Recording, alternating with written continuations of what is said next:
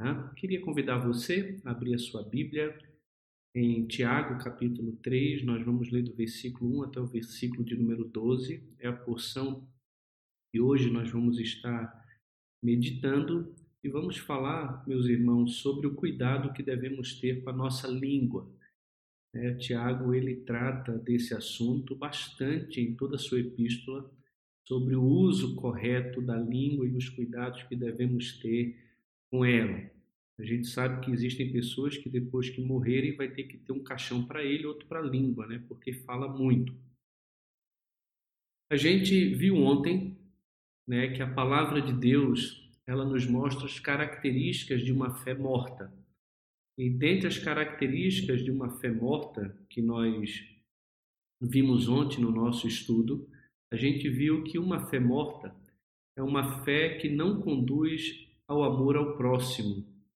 Talvez não esteja na ordem aqui que a gente falou ontem, mas é, é uma fé que não conduz ao amor ao próximo. Né? Obras não produzem fé, mas fé produz obras e as obras confirmam a nossa fé. Não adianta a gente dizer que ama a Deus, que conhece a Deus, mas a gente vê o nosso irmão passando necessidade, tendo carência das coisas básicas e a gente manda ele para casa, né, sem poder suprir a necessidade dele, a carência dele. Então isso é uma fé, uma fé morta. A fé verdadeira, ela se demonstra por meio do amor que temos ao nosso irmão.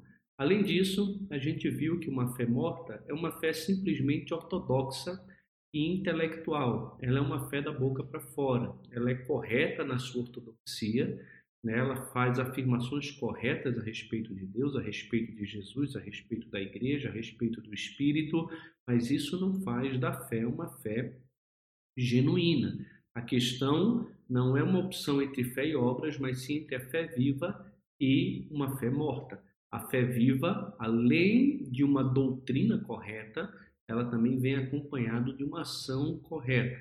E Tiago vai dizer que se nós cremos em Deus, nós fazemos bem mas até o diabo crê e treme. Ele tem uma fé intelectual, uma fé emocional, mas ele está condenado. Não existe salvação para ele. Em terceiro lugar, nós vimos que uma fé morta é uma fé que não obedece a Deus. Tiago não afirma que as obras podem salvar, mas sim que a fé genuína e viva sempre redundará em boas obras. O homem foi salvo para as boas obras e para a glória do nome do nosso Deus. Então, salvação genuína, ela gera amor ao próximo, ela traz convicções teológicas sinceras, mas ela também traz consigo uma disposição em obedecer a Deus e fazer aquilo que lhe agrada. Porque Deus operou em nós tanto querer como realizar, segundo a sua boa vontade. Então, todo nascido de Deus, ele tem que ter vontade em fazer a vontade de Deus. Ele tem prazer nas coisas de Deus, no povo de Deus, na palavra de Deus, em obedecer a Deus e ele mostra que nasceu de novo por meio do amor que ele tem a outras pessoas. E hoje nós então vamos entrar no capítulo 3 já de Tiago, que ele fala sobre a língua. E o texto bíblico diz o seguinte: meus irmãos, não vos torneis muitos de vós mestres, sabendo que havemos de receber maior juízo. Porque todos tropeçamos em muitas coisas. Se alguém não tropeça no falar, é perfeito varão, capaz de refrear também todo o corpo. Ora, se pomos freios na boca dos cavalos para nos obedecerem, também lhes dirigimos o corpo inteiro. Observai igualmente os navios que, sendo tão grandes e batidos de rijos ventos, por um pequeníssimo leme são dirigidos para onde queira o impulso do timoneiro. Assim também a língua, pequeno órgão, se gaba de grandes coisas. Vede como uma fagulha põe em brasas tão grande selva. Ora, a língua é fogo, é mundo de iniquidade. A língua está situada entre os membros do nosso corpo e contamina o corpo inteiro, e não só põe em chamas toda a carreira da existência humana, como também é posta ela mesma em chama pelo inferno. Pois toda espécie de feras, de aves, de répteis e de seres marinhos se doma e tem sido domada pelo gênero humano. A língua, porém, nenhum dos homens é capaz de domar. É mal incontido, carregado de veneno mortífero. Com ela bendizemos ao Senhor e Pai. Também com ela amaldiçoamos os homens feitos à semelhança de. De uma só boca procede bênção e maldição. Meus irmãos, não é conveniente que estas coisas sejam assim. Acaso pode a fonte jorrar do mesmo lugar o que é doce e o que é amargoso? Acaso, meus irmãos, pode a figueira produzir azeitonas ou a videira figos? Tampouco fonte de água salgada pode dar água doce. Então, esse é o nosso texto, é o texto que nós vamos meditar hoje. Olhando para esse texto, nós podemos dizer que a mensagem que Tiago está querendo passar para a gente é a seguinte: a fala descontrolada não será dominada pelo homem até que a sua mente esteja tomada pela sabedoria celestial. Essa é uma mensagem que vai do versículo 1 até o versículo 18, onde Tiago vai trabalhar um pouco essa questão da sabedoria. Mas ele deixa claro que nenhum homem é capaz de domar a língua, é um mal incontido que está em todo o homem. Mas o homem que tem a sabedoria do alto, a sabedoria que vem de Deus, que alcança uma maturidade espiritual, então ele alcança uma, uma vida plena, uma vida que nós podemos dizer que é uma vida madura em Cristo, espiritualmente sadia. E ele vai desenvolver isso também no início do capítulo 3. Então, olhando aqui para o nosso estudo, a gente percebe que Tiago, já no primeiro capítulo da sua epístola, ele introduz o tópico do uso da língua. Ele diz no capítulo 1, versículo 19: Sabeis estas coisas, meus amados irmãos, todo homem, pois, seja pronto para ouvir, tardio para falar e tardio para se irar. Então, olha, ele já está dizendo: tome cuidado com a sua boca, tome cuidado com aquilo que você fala, seja tardio para falar. Provérbios vai dizer que até o tolo, quando ele fica calado, ele é tido por sábio. E que falar antes de ouvir é estutícia e burrice. Então o homem precisa aprender a dominar a sua boca, a dominar os seus lábios, a ser sisudo em palavra, homens de poucas palavras, mulheres de poucas palavras, aprender a ouvir mais, falar menos. Tiago está dizendo: olha, controla os teus lábios. Esse é um assunto importante para Tiago. Ele vai dizer também: se alguém supõe ser religioso, deixando de refrear a sua língua, antes enganando o próprio coração, a sua religião é vã. Então, Tiago está dizendo que o homem religioso, o piedoso, ele tem como uma característica na vida dele a capacidade de refrear a sua língua. Ele não fala adoidado, ele não sai falando, dando bom dia a cavalo. De jeito nenhum. Ele tem controle dos seus lábios, ele controla as suas emoções, ele tem um domínio próprio dado por Deus, pelo seu espírito, para que ele possa então viver aquilo que Deus tem para a vida dele. Então, o texto enfatiza para a gente claramente que a nossa, o que a nossa língua revela.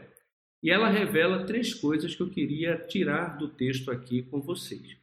A primeira coisa que a nossa língua revela é o desejo dos homens por posição de liderança. Geralmente os homens eles anseiam lugares de destaque, lugares em que são muito vistos, lugares visados. A gente até ouve um pouco, é, a gente lê isso em 1 Coríntios capítulo 12, quando existe problema dentro da igreja, porque alguns irmãos estavam discutindo entre si porque queriam ter o dom do outro e não estavam aceitando a sua posição e o seu lugar dentro do corpo de Cristo. Alguns queriam profetizar, outros queriam é, falar em línguas, outros queriam curar. E Paulo está dizendo que não é bem assim que funciona, que Deus distribui os dons conforme Ele quer. Às vezes, Deus dá o dom para um que não dá para o outro. E louvado seja Deus por isso, porque a riqueza da igreja está exatamente na sua unidade, apesar da sua diversidade.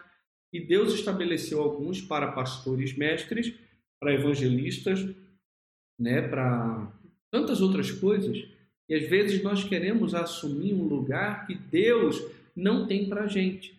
Talvez por causa do destaque que determinadas funções traz, e a gente tem que tomar cuidado com isso. Tiago está dizendo o seguinte aqui, ó: não torneis muitos de vós mestres, sabendo que havemos de receber maior juízo. Ele parece que muda o assunto, mas na verdade ele dá continuidade àquilo que Tiago já vem falando a partir do capítulo 1, versículo 19, quando ele está dizendo: Olha, todo homem, pois, seja pronto para ouvir, tardio para falar, tardio para se irar. Ele está deixando claro que já estava havendo falso ensino e mau ensino no meio da igreja, por parte de irmãos, são irmãos mesmo, não eram falsos mestres, eram irmãos, mas que estavam ensinando errado a igreja do Senhor. E ele está dizendo: olha, não anseiem por um lugar que talvez Deus não tenha para a vida de vocês. Querer assumir uma posição de liderança e uma posição de ensino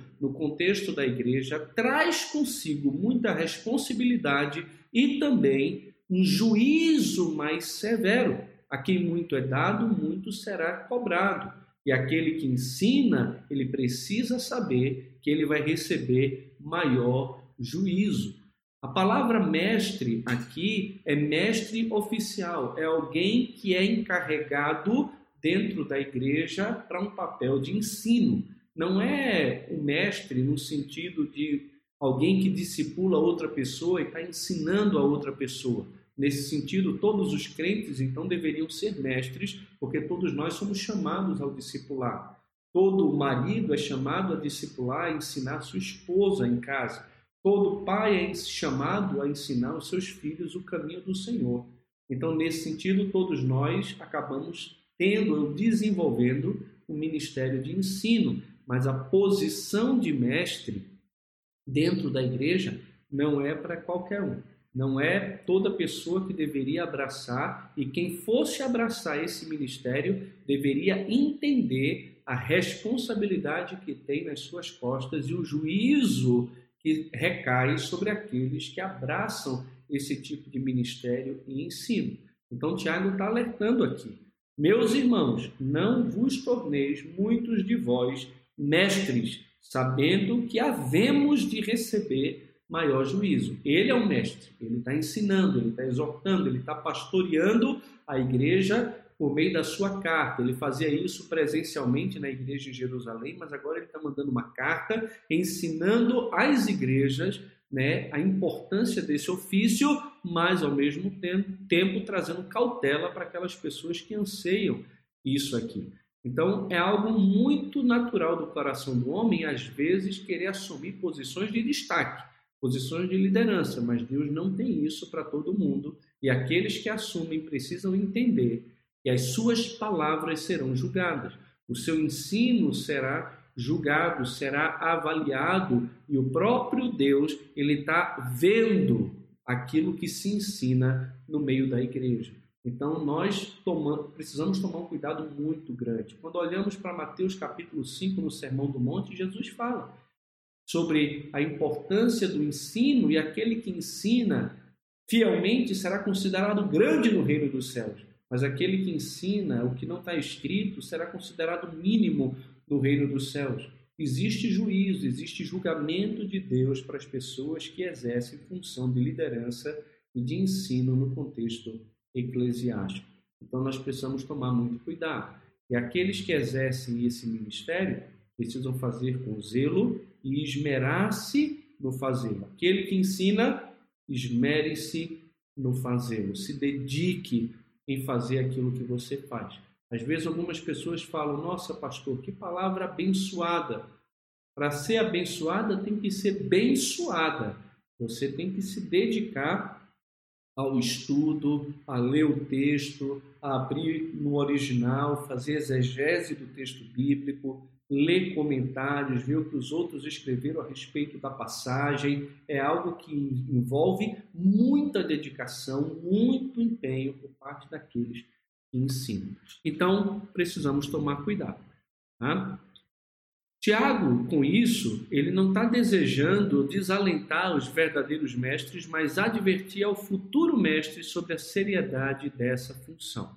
Então, ensino na igreja é algo realmente muito sério que precisa da nossa atenção.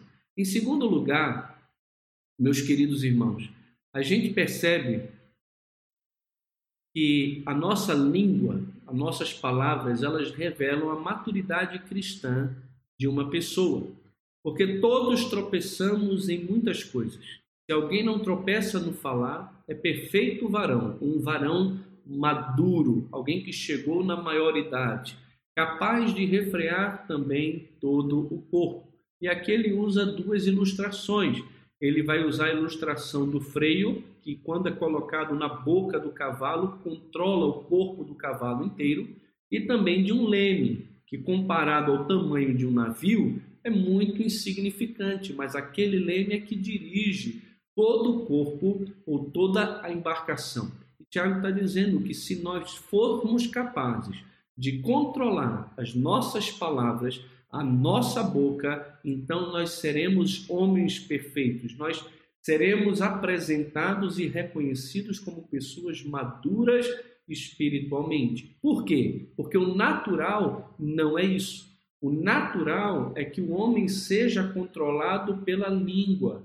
Por quê? Porque ela é um mal incontido, carregado de veneno mortífero. E não só carregado de veneno mortífero, ela tem um poder destrutivo, ela coloca em chama toda a carreira da raça humana. É como uma fagulha que coloca em chama uma floresta inteira. E o Tiago vai dizer que além de ser como fogo, além de ser dominada também, colocada em chama pelo inferno, é carregada de veneno mortífero. Com ela, os homens também amaldiçoam a Deus, amaldiçoam os homens. Olha, está dizendo que a língua nenhum dos homens é capaz de domar, é um mal incontido é um mal incontido. Então, a maioria dos homens não conseguem controlar os seus lábios. A mentira, a fofoca, a difamação, a gritaria, a blasfêmia. A Bíblia deixa claro como nós devemos falar, o que devemos falar, a quem devemos falar, a motivação do nosso coração, o porquê nós devemos falar ou porquê devemos nos calar. Então, esse assunto a respeito das nossas falas é um assunto muito importante e eu e você precisamos, irmãos, atingir uma maturidade cristã para que a nossa vida não seja dominada pela nossa língua, mas que nós possamos dominar a nossa língua. Se dominarmos a língua, dominaremos o corpo todo, seremos capazes de dominar toda a nossa vida e ter controle de todas as outras coisas. Porque Tiago personifica a língua aqui como sendo a pior coisa que existe no ser humano. E na verdade é a pior coisa porque ela revela a pior coisa que nós temos, que é um coração corrupto e completamente corrompido. Exatamente o que diz a nossa terceira parte aqui. As nossas palavras e as nossas, a nossa língua, ela revela o estado do coração dos homens revela o meu coração e também revela o seu coração, querendo ou não. Jesus vai dizer que aquilo que contamina o que contamina o homem não é aquilo que entra pela boca, mas aquilo que sai dos nossos lábios. É isso que nos contamina, né? Tiago vai dizer: acaso pode fonte jorrar do mesmo lugar o que é doce e o que é amargoso? Acaso, meus irmãos, pode a figueira produzir azeitonas ou a videira figos? Tampouco fonte de água salgada pode dar água doce. Não é coerente com a fé cristã alguém se dizer de Deus e com a mesma boca bendizer o Senhor e ao mesmo tempo amaldiçoar. Bendizer o irmão e de repente amaldiçoar. Isso é incoerente. O cristão verdadeiro, autêntico, ele não pode viver dessa forma. Ele precisa ser transparente e coerente com a sua fé o seu coração renovado, transformado, regenerado por Deus, que tirou o nosso coração de pedra e nos deu um coração de carne, que nos purificou e nos lavou por meio do sangue de Cristo, ele colocou sim nos nossos lábios um novo cântico, um hino de louvor ao nosso Deus. Por quê? Porque o nosso coração crê para a justiça. O nosso coração crê no nome do Senhor. Então, como fruto de um coração renovado, revigorado, transformado por Deus, então os nossos lábios celebram a Cristo e oferecem a Ele sacrifício de louvor como fruto. O fruto do coração regenerado é louvor. O fruto do coração regenerado é adoração, é uma atitude de abençoar e não de amaldiçoar. É o que Paulo vai dizer em Romanos capítulo 12, a partir do versículo de número 9. A ninguém amaldiçoeis, mas a todos abençoeis. A nossa palavra é uma palavra de bênção, uma palavra que traz edificação. A Bíblia vai dizer: não saia da vossa boca nenhuma palavra torta, e sim unicamente a que for boa para a edificação conforme a necessidade e que transmita graça àqueles que nos ouvem. Então, como cristãos, precisamos nos despir do velho homem e longe de nós esteja toda amargura, e ira, e gritaria, e blasfêmia e tudo mais que, nos, que não presta. Por quê? Porque se o meu coração é novo, as minhas palavras são novas. Se o meu coração é de adorador, então os meus lábios expressarão a minha adoração e o meu louvor ao Senhor. Fonte de água doce não pode sair água amarga. Figueira não produz azeitonas e nem videira figo. Fonte de água salgada não pode dar água doce. Qual é a fonte das tuas palavras? É o teu coração. Agora, como está o teu coração? Ele alcançou a misericórdia em Deus, ele foi alcançado pela graça, ele foi regenerado, você é uma nova criatura? Se sim, então você é filho de Deus, você é irmão de Cristo, ele é o primogênito entre muitos irmãos, ele é o nosso Senhor e nós precisamos nos adaptar e nos encaixar a esse novo caráter que ele espera de mim e de você. Então, as palavras, além de revelar o desejo dos homens por alcançar posições de destaque, né, muitas vezes não levando em consideração o perigo em que estão entrando, também revelam a maturidade espiritual de cada um, porque somente um homem maduro é capaz de controlar a língua e ter domínio de si, mas também revela o nosso coração, revela o que de fato está aqui dentro. Do bom tesouro, o homem tira né, boas coisas, do mau tesouro, mais coisas. A boca fala daquilo que está cheio no seu coração. O que é que está cheio no teu coração? Inveja, amargurada, ira, revolta, ciúme. O que é que existe no teu coração? O teu coração é um coração que perdoa, é um coração gracioso, um coração misericordioso, um coração paciente, um coração que olha para os outros com misericórdia, entendendo que também está no processo de santificação e por isso é tolerante com o erro dos outros. Meu amado irmão, como é o seu coração? É fácil a gente descobrir o seu coração por meio das coisas que você fala. A língua pode ser um instrumento de vida ou de morte. A Bíblia vai dizer que a morte e a vida estão no poder da língua. Aqueles que bem a utilizam comerão do seu fruto. Não é que a palavra tem poder, tá? ela tem poder para curar ou para ferir.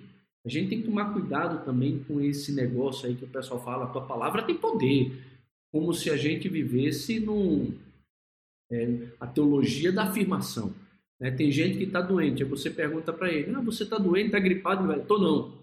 Tô não. Como assim não tá? Tá, tá espirrando, a gente tá vendo, tem coriza. Não, não tô não. E por que ele diz que não tá? Porque se ele falar que tá, na cabeça dele ele piora. Então ele diz que não tá, não tá, não tá. Por quê? Porque a palavra tem poder. Não, meu irmão, isso é mentira. Você é um mentiroso. Você está doente.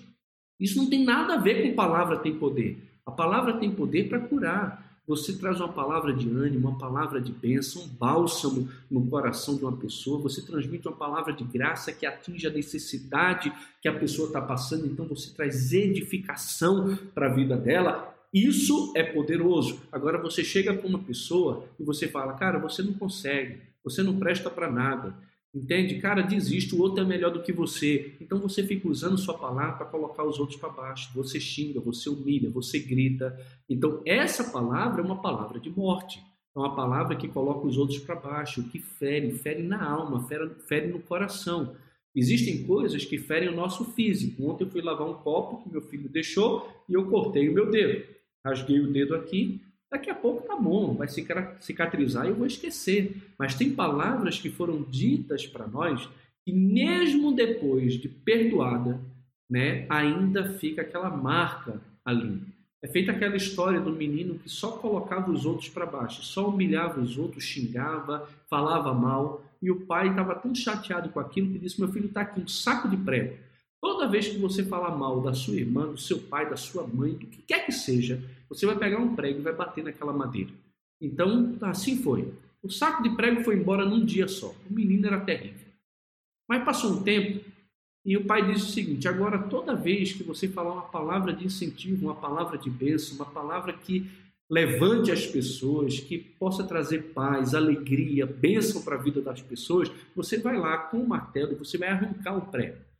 E aí passou um tempo, a irmã foi para a escola e ele disse: Olha, Deus abençoe, boa prova. E aí passou umas duas horas depois, ele nem se tocou que tinha falado uma coisa positiva para a irmã.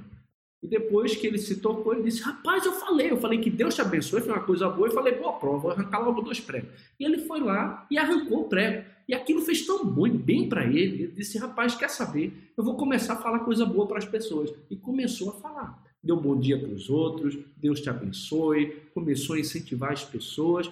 E assim foi. Em pouco tempo, ele tirou todos os pregos da madeira. Ele foi até o pai feliz da vida, contando os seus feitos. E o pai disse: Que coisa boa, meu filho. Agora vem comigo aqui. E o pai então leva o filho até a madeira e mostra para o filho como a madeira ficou. Os pregos foram arrancados, mas as marcas ficaram lá. Nós precisamos tomar muito cuidado, porque palavras têm o poder de ferir, às vezes, muito mais do que facas. As facas ferem o nosso corpo, nosso físico, mas palavras têm o poder de ferir a alma das pessoas. Né? Destroem sonhos, mas constroem sonhos, constroem pontes e traz salvação quando nós usamos a nossa boca para pregar o Evangelho é o poder de Deus para salvar todo aquele que crê.